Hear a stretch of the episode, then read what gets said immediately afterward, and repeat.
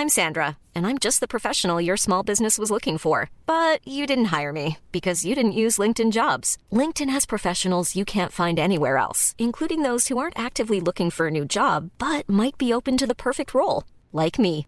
In a given month, over 70% of LinkedIn users don't visit other leading job sites. So if you're not looking on LinkedIn, you'll miss out on great candidates like Sandra. Start hiring professionals like a professional. Post your free job on linkedin.com/people today. Vox Polony.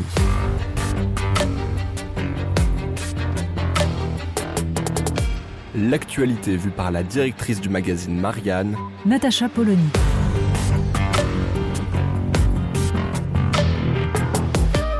Vox Polony. Bruno Le Maire enfilera des cols roulés. Elisabeth Borne porte déjà fièrement son improbable doudoune bleu ciel à plumes grises. Quant à Gilles Legendre, il étend son linge. Fini le sèche-linge qui ronronne dans la buanderie. On en reste ému, bouleversé.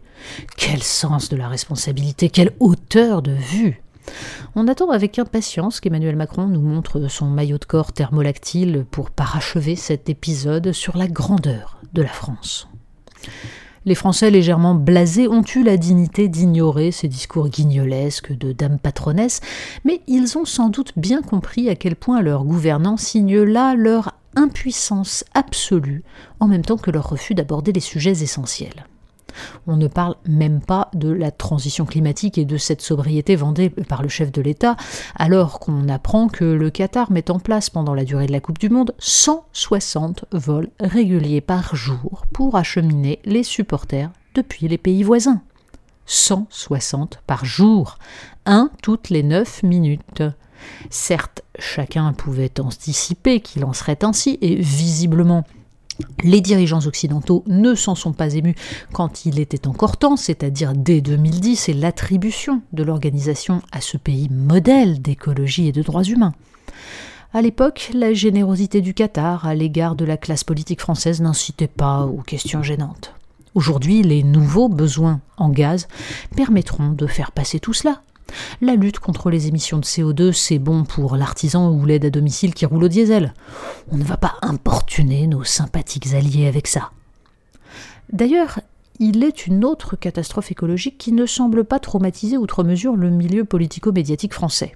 Les quelques 300 000 tonnes de méthane qui se sont sans doute échappées des gazoducs Nord Stream 1 et Nord Stream 2 sont une bombe climatique. Mais ce sabotage signe surtout un moment de bascule dans le conflit. Pour la première fois, un acte de terrorisme de grande ampleur, orchestré par un État, touche une infrastructure située sur le sol européen. Là encore, le silence des dirigeants français est assourdissant. Quant aux commentateurs, après quelques phrases toutes faites sur la nécessité de se montrer prudent tant qu'on ne sait pas qui est l'auteur de ce sabotage, ils se lancent dans de doctes réflexions sur le fait que l'OTAN doit réagir avec vigueur à ces attaques de la Russie, attaques d'autant plus folles qu'elles touchent ses propres infrastructures. Entendons-nous bien. Il est fort possible Vladimir Poutine ait décidé de détruire ces deux gazoducs pour démontrer à l'Occident qu'il brûlait ses vaisseaux et qu'il n'y aurait pas de retour en arrière. Mais il est également possible que les Américains, qui s'opposent depuis 15 ans à la construction de Nord Stream 2, aient vu là une occasion de définitivement couper les liens entre l'Europe et la Russie et de démontrer à Vladimir Poutine qu'il ne récupérerait pas ses billes une fois la paix revenue. Nul n'a le moyen de trancher et quiconque le fait est non plus dans l'analyse et l'information, mais dans l'idéologie et la propagande. Face à une situation aussi inflammable, on attendrait de nos dirigeants un discours construit sur les perspectives à moyen et long terme pour que l'Europe ne se retrouve pas ballottée au gré des ambitions impériales des puissances de la planète. On attendrait une analyse précise des décisions européennes en matière de solidarité énergétique dont le résultat pour l'heure sera de sauver l'économie allemande en taxant un peu plus la France. On attendrait qu'ils nous disent au nom de quelle légitimité Ursula von der Leyen multiplie les déclarations engageant l'avenir des Européens, notamment à propos d'un élargissement dont on sent qu'il s'imposera aux citoyens français, espagnols ou italiens sans que quiconque leur demande leur avis. Dans son numéro daté du mois d'octobre, le monde diplomatique publie une enquête fondamentale sur la façon dont l'Union européenne avait engagé, bien avant le 24 février 2022, l'intégration de l'Ukraine à l'espace juridique et économique européen pour fournir une zone de délocalisation de proximité aux industriels allemands.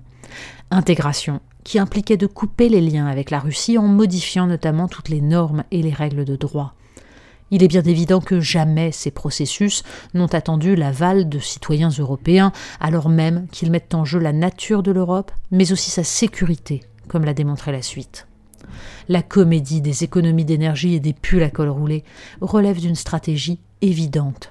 Faire oublier aux citoyens qu'il existe des décisions politiques majeures sur lesquelles il devrait, en démocratie, avoir une prise, mais dont on les tient éloignés, car ils risqueraient de s'apercevoir que celles qui ont été prises depuis 20 ans ont conduit l'Europe à la dépendance et à la récession. On préfère leur expliquer que, en baissant leur chauffage de 1 ou 2 degrés, ils ont une responsabilité. Qualifier ce genre d'artifice de communication nécessiterait d'employer des mots qui sont en général proscrits dans un éditorial. Vox Polony. Retrouvez tous les podcasts de Marianne sur les plateformes de streaming. Et puis les analyses, articles et entretiens de la rédaction sur marianne.net. Et surtout, n'hésitez pas à noter cet épisode et à nous laisser vos commentaires.